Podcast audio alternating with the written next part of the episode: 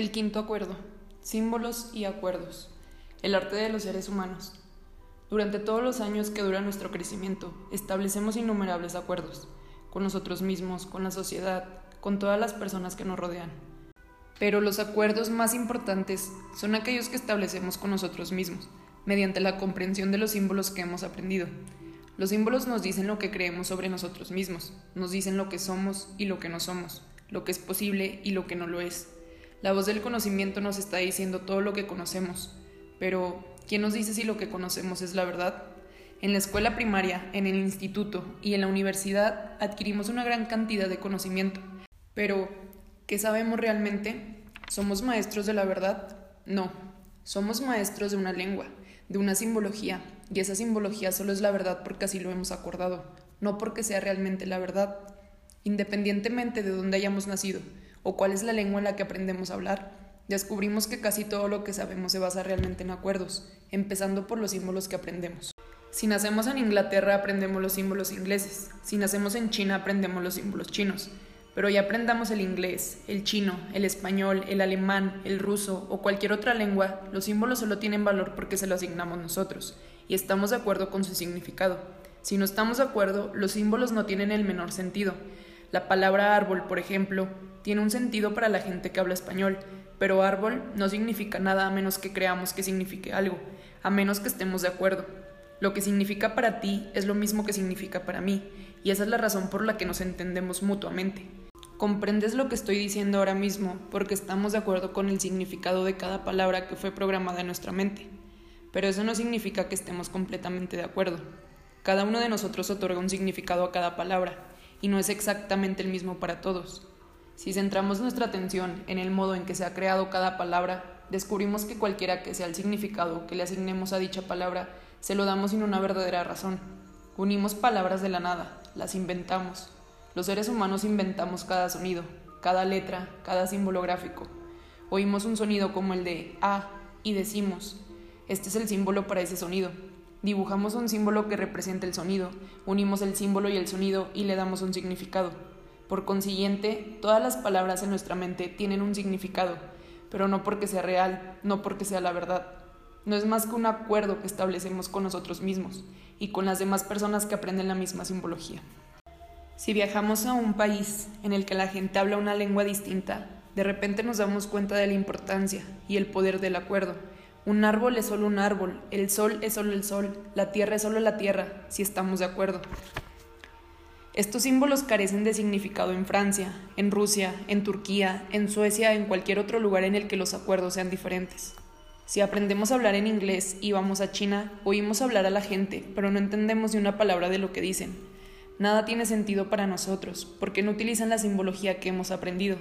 Muchas cosas son extranjeras para nosotros, es como estar en otro mundo. Si visitamos sus lugares de culto, descubrimos que sus creencias son completamente diferentes, sus rituales son completamente diferentes, sus mitologías no tienen nada que ver con lo que nosotros hemos aprendido. Un modo para llegar a entender su cultura sería de aprender los símbolos que utilizan, es decir, su lenguaje. Pero si aprendemos una nueva manera de ser, una nueva religión o filosofía, esto podría generar un conflicto con lo que habíamos aprendido anteriormente.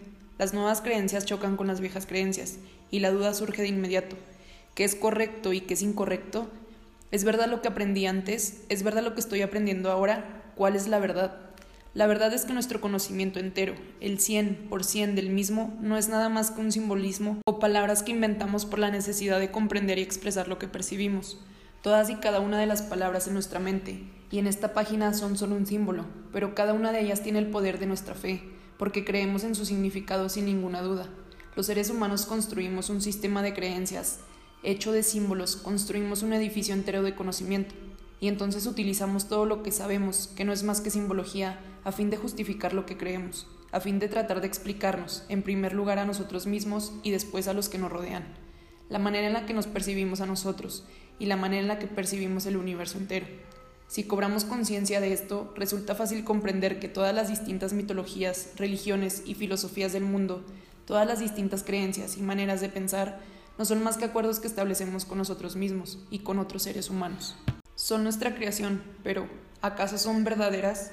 Todo lo que existe es verdadero. La tierra es verdadera.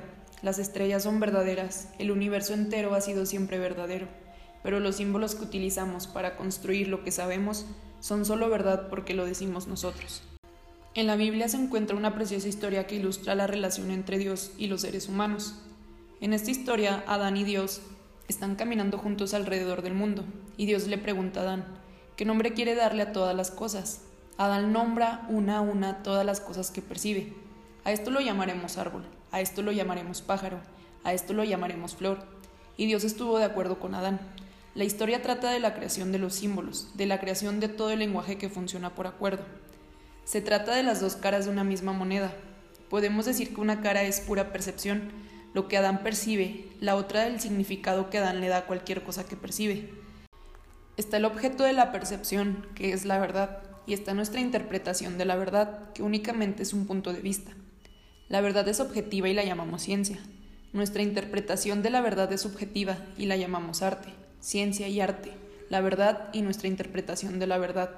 La verdad objetiva es la creación de la vida, y la verdad absoluta, porque es verdad para todo el mundo. Nuestra interpretación de la verdad es creación nuestra, y una verdad relativa, porque solo es verdad por acuerdo. Al ser conscientes de esto, podemos empezar a comprender la mente humana. Todos los seres humanos estamos programados para percibir la verdad, y para ello no necesitamos un lenguaje. Pero para expresar la verdad necesitamos utilizar un lenguaje, y esa expresión es nuestro arte. Ya no se trata de la verdad porque las palabras son símbolos, y los símbolos solo pueden representar o simbolizar la verdad. Por ejemplo, Podemos ver un árbol aunque no conozcamos el símbolo árbol. Sin el símbolo sencillamente vemos un objeto. El objeto es real, es verdad y lo percibimos. Una vez que lo llamamos un árbol, utilizamos el arte para expresar un punto de vista. Si utilizamos más símbolos podemos describir el árbol.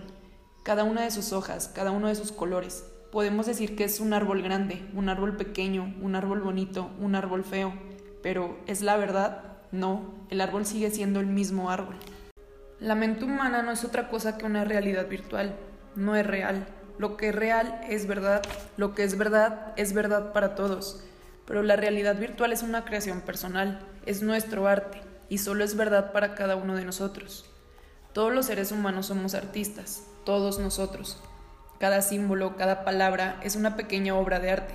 Desde mi punto de vista, y gracias a nuestra programación, nuestra mayor obra de arte es el uso del lenguaje para crear una realidad virtual completa en nuestra mente. La verdad nos conduce a la maestría personal, nos conduce a una vida que es muy fácil. Nuestra distorsión de la verdad a menudo nos conduce a conflictos innecesarios y al sufrimiento humano. La conciencia lo cambia todo.